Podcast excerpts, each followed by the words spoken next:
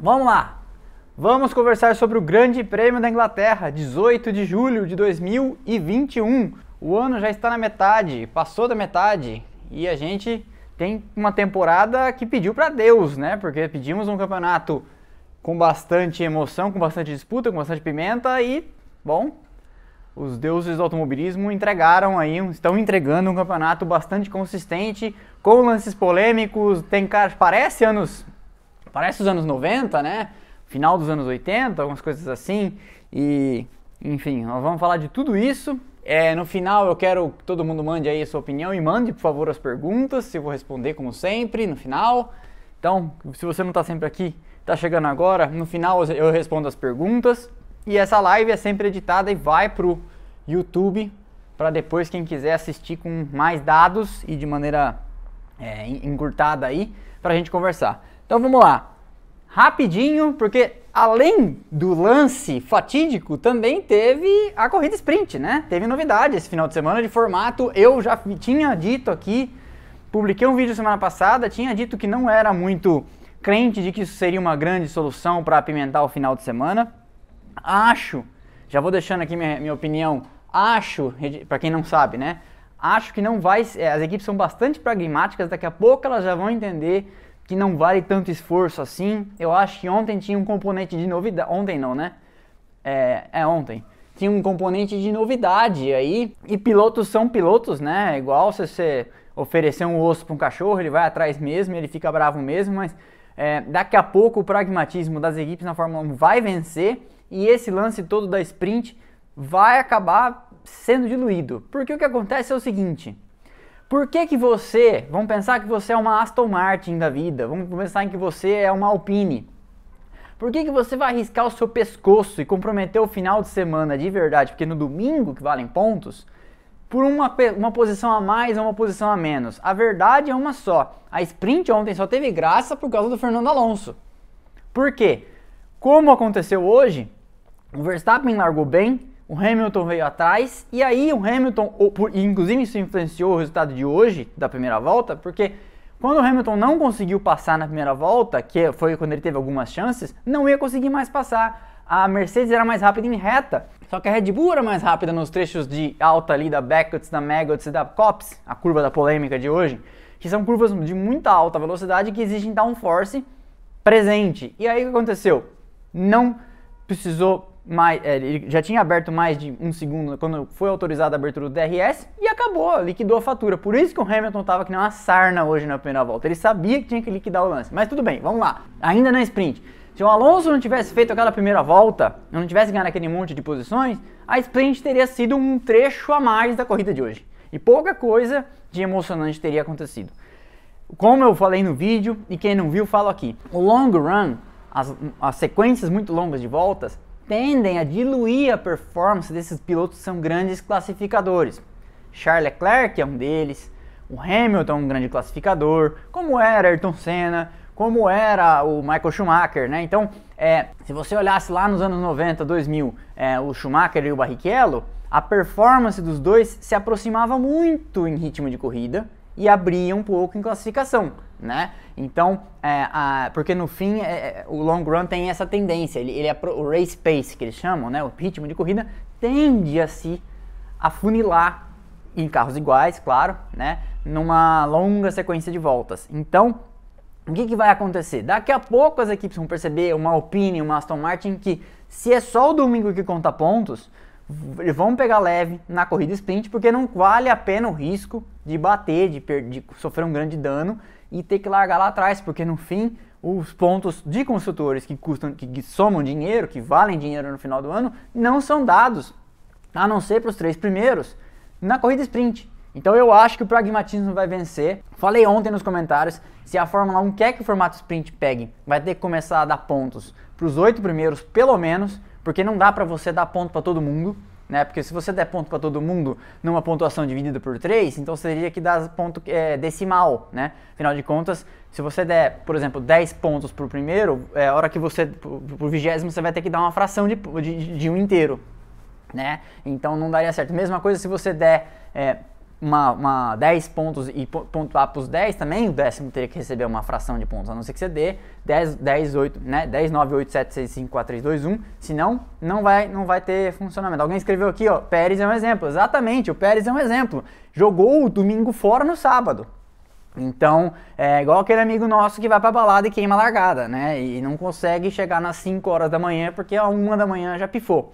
É, então, essa é a minha opinião sobre a Sprint Race. Eu acho que que é isso que vai, que vai acabar acontecendo no longo prazo. Ou eles mexem no formato, claro que é legal mexer, é claro que é legal trazer novidades, tentar alguma coisa, porque eles vinham há muito tempo pensando se vai ser grid invertido, aí ninguém topava, de fato não combina. É, e as pesquisas que eles fazem, não sei se vocês são inscritos na Fórmula1.com, mas quem é inscrito, quem tem o aplicativo, essas coisas, recebe as pesquisas que eles fazem. É legal até responder, eu sempre respondo. Porque a maioria das pessoas que acompanham a Fórmula 1 é contra qualquer tipo de mexida artificial, qualquer tipo de mexida meio. É, essas coisas de, de, aleatórias de sorte, né, de sorteio, aquelas coisas assim. É, então o público da Fórmula 1 ele é bem purista e é por isso que não dá certo e por isso que não pegou mesmo de fato qualquer coisa de grid invertido e etc e tal, porque não é a cara da Fórmula 1 e não é a cara do fã de Fórmula 1. Então, ainda bem que eles estão tentando, mas esse formato ainda vai ter que ser aprimorado. A sprint ainda vai acontecer em Monza e deve ser bem legal. E está programada, estava programada, né? Porque a imprensa inglesa já duvida da, da possibilidade de que aconteça um grande prêmio do Brasil. Aqui no Brasil ninguém fala nada ainda, né? Os ingressos, inclusive, foram vendidos e estão esgotados. É, mas a organização, a organização também já disse que os ingressos de 2021 valerão em 2022 na hipótese de que não aconteça a corrida. Não, não estou torcendo contra a realização do Grande Prêmio do Brasil ou Grande Prêmio de São Paulo, como prefiram, mas o fato é que, diferente da Inglaterra, em que 80 e tantos por cento da população está vacinada com duas doses, e diferente da Inglaterra, onde a, a situação da pandemia já está bastante mais controlada, tanto que lá em Silverstone, nesse final de semana, tinha 350 mil pessoas nos três dias, todo mundo vacinado, todo mundo com PCR, PCR negativo, eu não acho que isso vai ser, realisticamente pensando, o cenário do Brasil no dia 7 de novembro, daqui um pouco menos de quatro meses. Gostaria que fosse, né? É, até postei uns stories aqui e já tomei a primeira dose. Mas enfim, vamos, vamos em frente e falando sobre o final de semana. Hoje, corrida, largada, como eu comentei, o Hamilton sabia que precisava fazer alguma coisa na primeira volta. De fato, quem estava largando por dentro, como ontem viu-se o Max Verstappen largando melhor, né? De fato, quem estava largando por dentro estava largando melhor.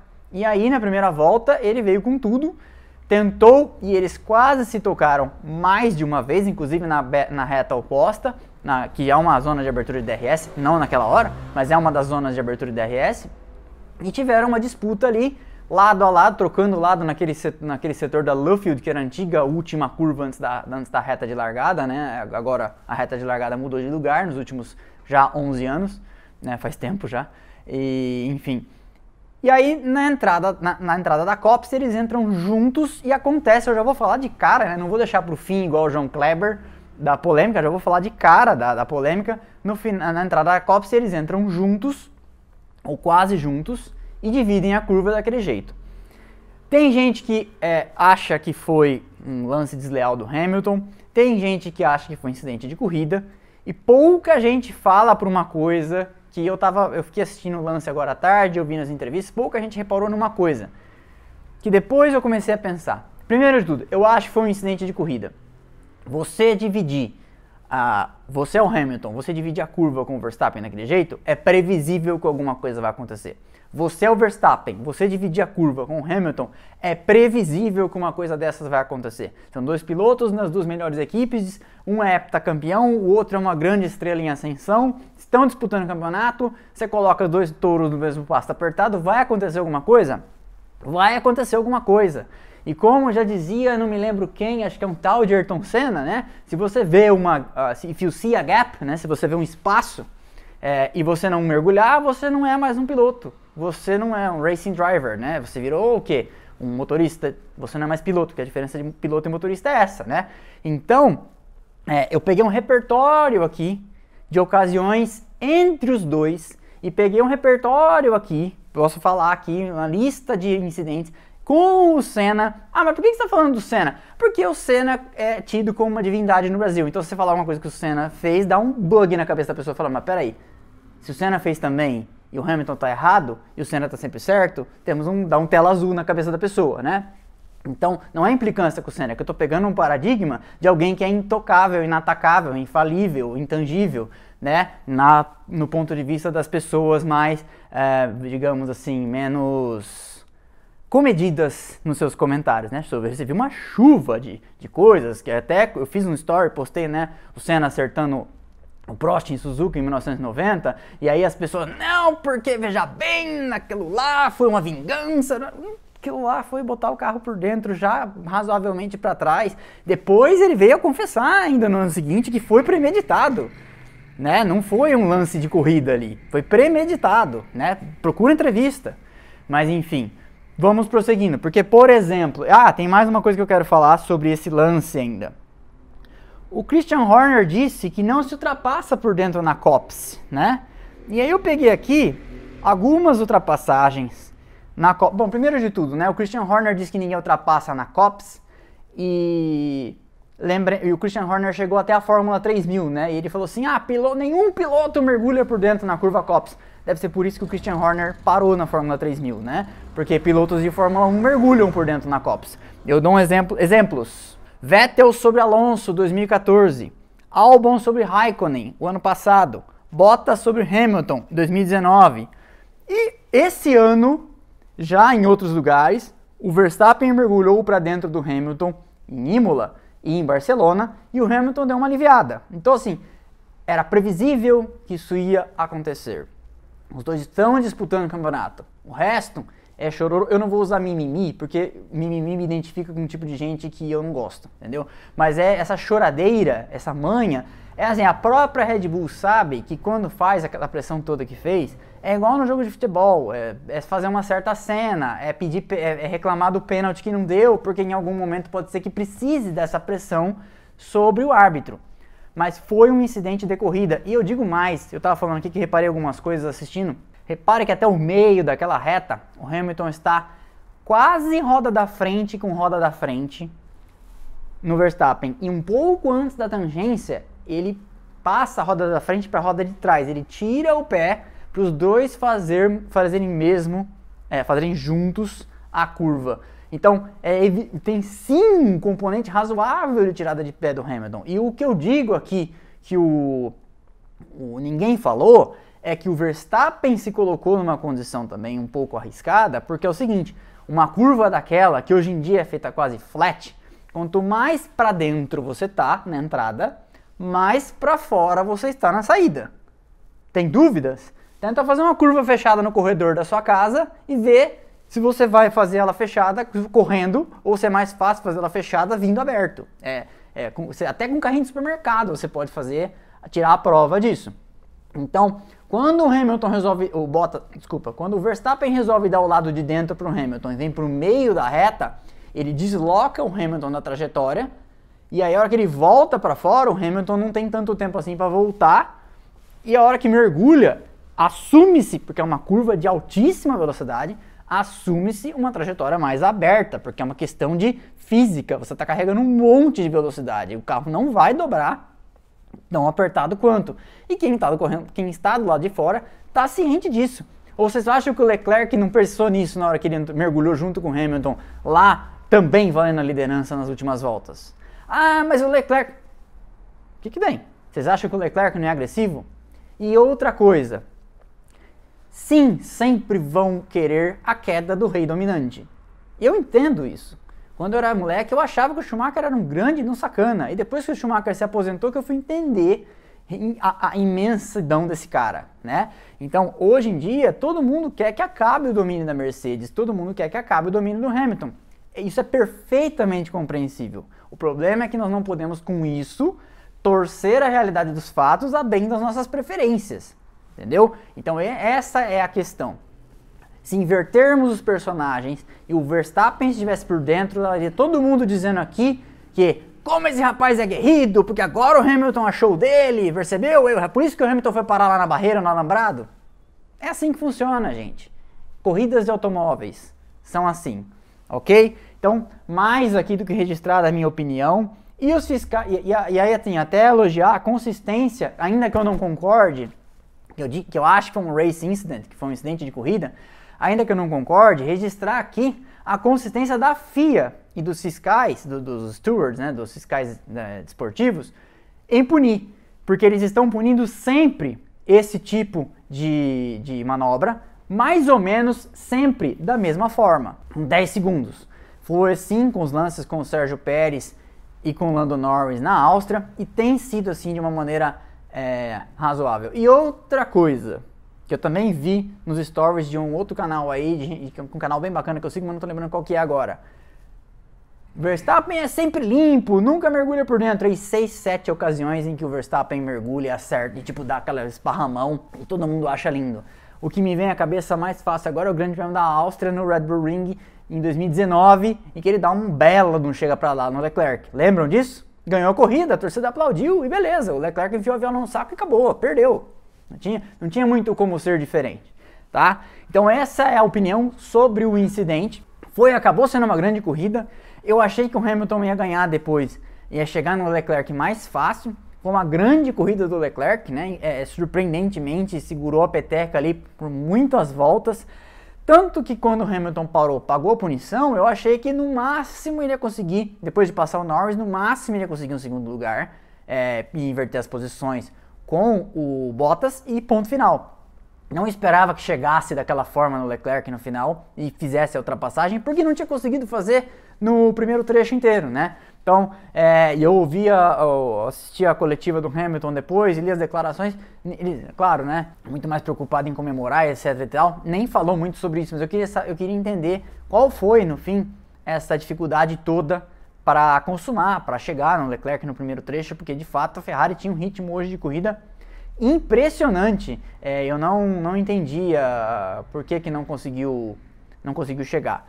De qualquer forma, é um final de semana interessante. É, a briga do campeonato esquenta. Né? Nós vamos no final daqui duas semanas para a Hungria. É uma pista que tende a favorecer a Red Bull é um circuito mais travado, de curvas de, de, de, mais baixa velocidade, né, mais fechado. Muita gente comparava o Húngaro Ring com um, cartó um cartódromo ou um circuito de rua sem as casas, né?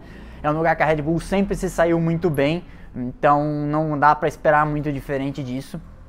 A não ser que a Mercedes ainda venha com mais alguma coisa nesse carro para 2021 ainda, porque as peças que a Mercedes trouxe para este final de semana é, em Silverstone eram peças que já tinham sido, já estavam, vamos dizer assim, no pipeline, já estavam em produção antes da Mercedes virar a chave para o carro novo, só não tinham sido fabricadas ainda. Então a Mercedes não está gastando o seu tempo de túnel de vento no carro novo. O que ela vem trazendo são peças de que já estavam concebidas, pensadas e para ser entregues. Então não sei até onde é, não sei até onde isso vai, vai prosseguir essa, essa, esse avanço. E esse campeonato vem me parecendo, vinha me parecendo, vamos ver como ele vai acabar.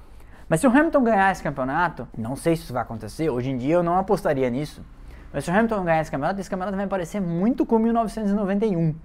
Porque em 1991, é, o, o Senna foi ganhando as primeiras corridas, mas todo mundo sabia que aquilo não era real, que a McLaren não tinha mais o melhor carro com tantos corpos de vantagem como tinha, tinha em 88, 89, 90 que a Williams tinha feito um carro veloz que quando começasse a funcionar ia começar a dar trabalho, né? E aí é engraçado porque o que aconteceu esse ano também é a mesma coisa. Desde a pré-temporada, todo mundo fala que a Red Bull fez um carro muito veloz e que a Mercedes não deu um passo adiante tão importante assim de 2020 para 2021. Mas nas primeiras corridas até Barcelona, o Hamilton vinha conseguindo converter performance em pontos melhor do que a Red Bull, né?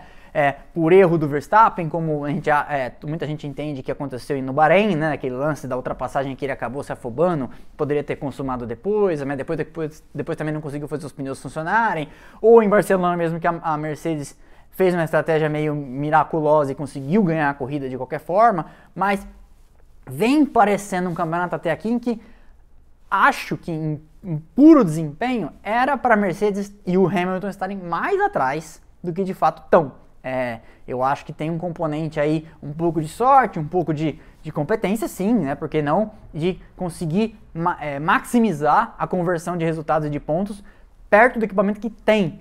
Porque sim, eles já dizem que estão é, virando aí os esforços para 2022.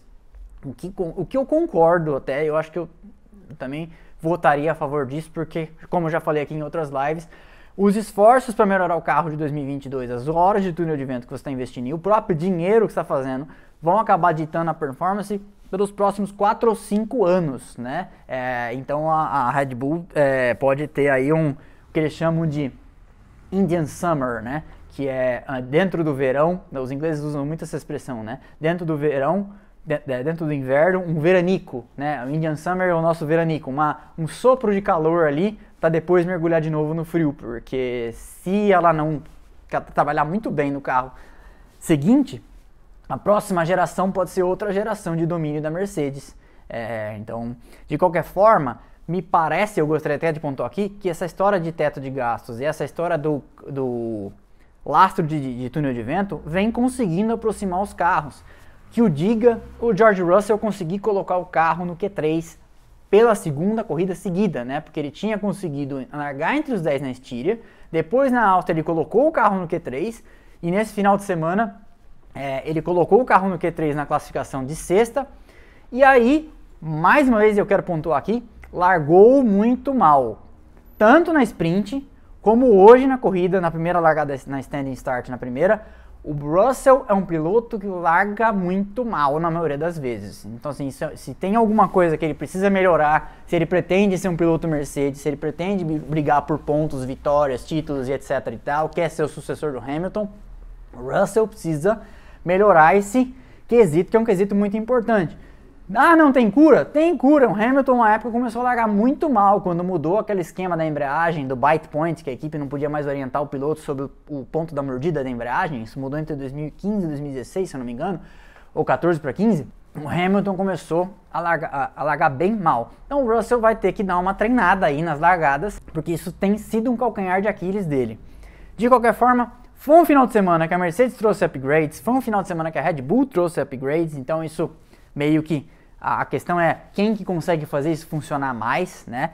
De, e foi um final de semana que a Alpine trouxe um chassi novo para o Esteban Ocon. Não sei se todo mundo viu isso por aí, mas a Alpine trouxe um. um, um ah, pessoal, quem estiver mandando perguntas, eu, eu, vou ler depois, tá? No final. É, a Alpine trouxe um chassi novo para o Ocon porque o Ocon tinha entrado aí num, numa seca de resultados tremenda, não não não estava pegando nem beira do resultado do, dos resultados que vinha conseguindo no primeiro terço do campeonato. Há quem atribua é, essa maré ruim do Ocon a um sotaque de Oviedo, né, um sotaque das Astúrias, mas a verdade é que o Ocon hoje correu já de chassi novo. Ah, mas como é que é esse negócio de chassi novo? Fazer um chassi novo é uma coisa cara, trabalhosa e demorada. Não é à toa que o Mazepin vem pedindo um chassi novo, dizendo que o dele é 10, 12 quilos mais pesado que o Mick Schumacher, e a Haas não tem feito, não tem atendido esse pedido dele, falou que só vai fazer isso depois de agosto. Mas a verdade é, é, que fazer um chassi novo é uma coisa complicada. Que o diga Red Bull que provavelmente vai ter que fazer um chassi novo em duas semanas aí, porque o carro de hoje do Max Verstappen provavelmente pouco ou nada vai sobrar. Como eu já falei, o Russell largou muito mal, Norris perdeu um pódio, uma parada de boxe desastrada, né?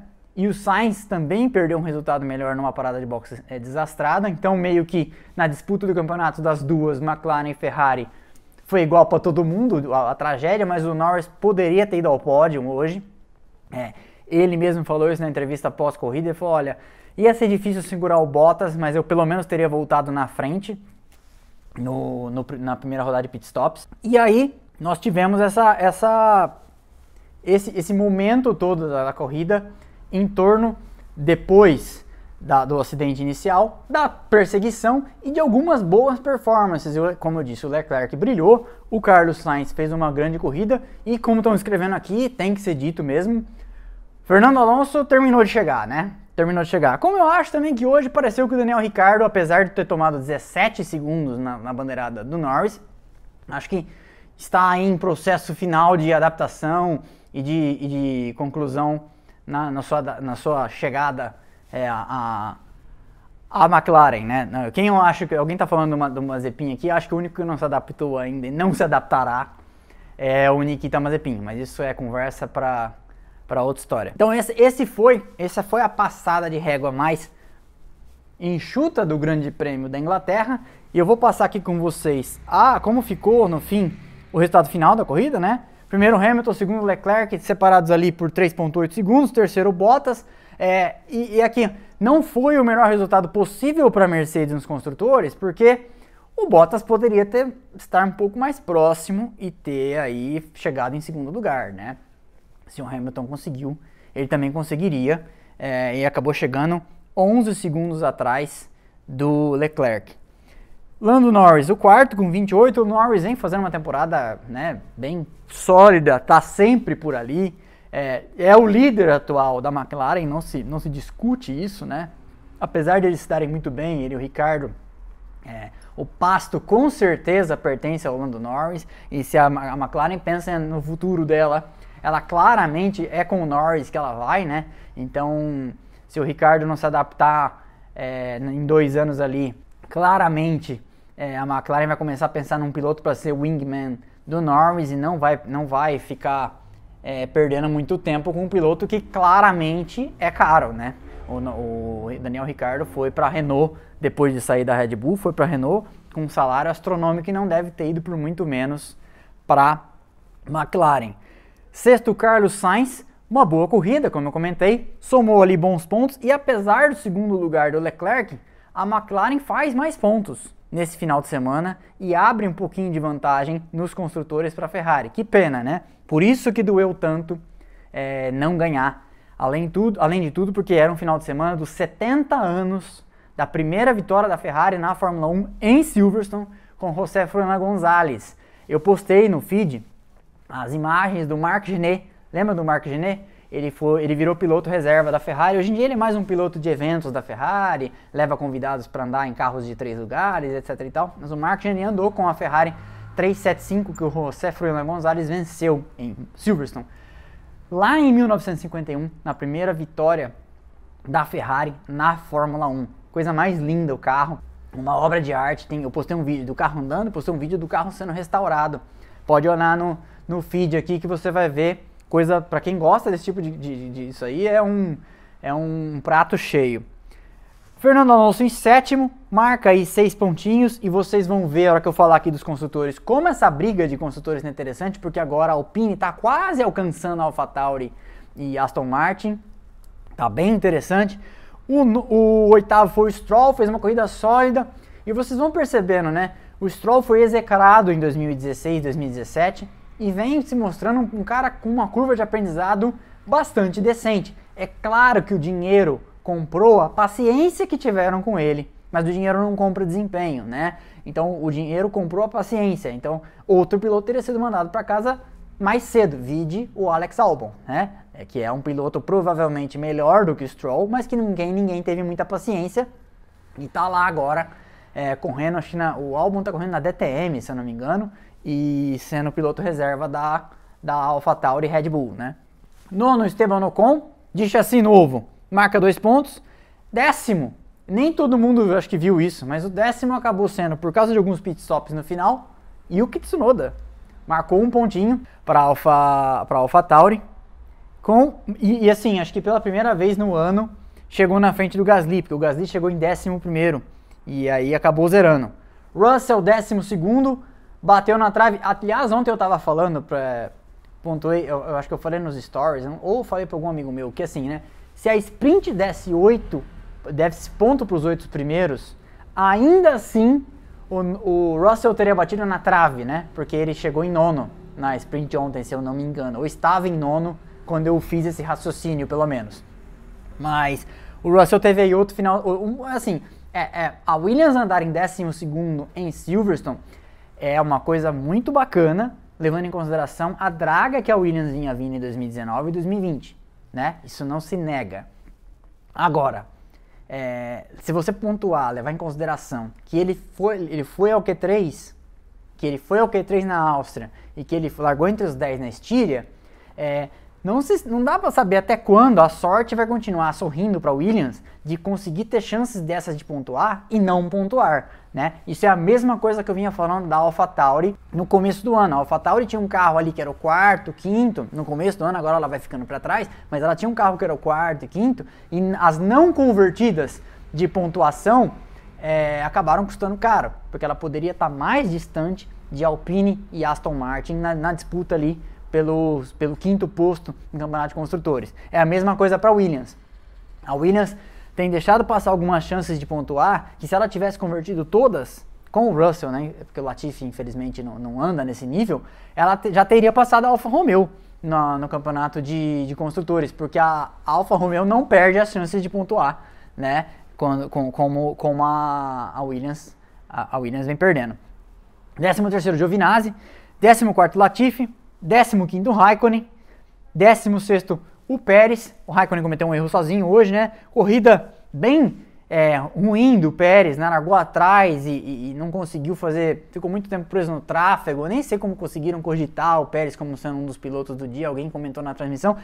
E eu, não, eu tenho procurado não falar mal da transmissão da Bandeirantes, mas tem coisas que não dá pra não comentar, que é ah, porque o Pérez fez a melhor volta, mas não vão dar pontuação para ele porque é, não, não tá entre os 10 primeiros, que bobo, que é, foi um esforço inócuo, foi um esforço para tirar um ponto do Hamilton.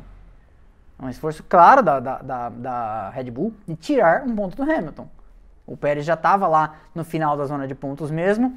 Um ponto para ele, dois pontos nos construtores não é tão difícil assim de conseguir, porque é a soma dos, dos, do, da pontuação de pilotos.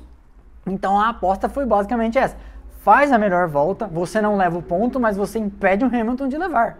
E foi, isso foi conseguido, porque senão o Hamilton teria feito 26 pontos hoje. Né? Então, é, esse era claramente o objetivo e o objetivo foi atingido. Mazepin, 17, Mick Schumacher, 18, Vettel, décimo, é, Vettel não concluiu e o Max Verstappen não concluiu. Corrida ruim do Vettel, né? É, ele tinha ritmo até, eu observei no primeiro trecho, antes dele, antes dele ser chamado a abandonar, mas eu observei no primeiro trecho que ele, ele vinha andando bem, ele andava num ritmo mais rápido que o do Stroll, 2, 3 décimos. O Stroll chegou lá na zona de pontos, o Stroll chegou em sétimo, né? Não, sétimo foi o Alonso, o Stroll chegou em oitavo. É, ele vinha num ritmo decente, apesar daquele erro meio grosseiro, meio um erro que não faz muito sentido para um piloto desse calibre, né? Então aquela recuperação do Vettel deu uma estagnada aí nas últimas corridas. É, oremos, né? Vamos torcer para que ele consiga aí seguir naquele, naquele patamar de, de ascensão que ele vinha vindo, porque o, o, o, Vettel é um cara muito legal. Tá circulando um vídeo, eu vou postar assim que a gente acabar aqui, eu vou postar. É, eu não sei onde foi, não eu não consegui apurar ainda se isso foi em Silverstone, mas um vídeo do, do Vettel é meio recente, porque ele tá com o uniforme da Aston Martin, numa arquibancada de luva, catando latinha. Eu fiquei meio, como assim, né? Sebastian Vettel ajudando a limpar a arquibancada. Eu vou, eu vou apurar onde isso aconteceu, se foi nesse final de semana em, em, em Silverstone mesmo, é, e já noticiarei apropriadamente aqui, porque foi um pouquinho antes de começar a live, não dava tempo de eu fazer a, a pesquisa apropriada. O campeonato de pilotos ficou então assim. Não pontuou hoje Max Verstappen por causa do incidente, do acidente, né? 185 pontos, o Hamilton pontuou faz 177, ainda são 8 pontos de desvantagem, né? 185 a 177. Norris pontuou, e bem, 113 é o terceiro. E isso é, é, eu já falei isso várias vezes, né? O Norris ficar na frente do Bottas e do Pérez, se isso for assim até o final do ano, meu Deus, hein? Que performance para ele, que cartão de visitas que, que mostra, né, para posteridade aí, é um cara que, como eu já falei aqui um pouco antes, é, mostra uma maturidade para liderar a McLaren, né? É uma equipe que vem se habilitando e se credenciando em todos os aspectos, na parte técnica, na parte financeira.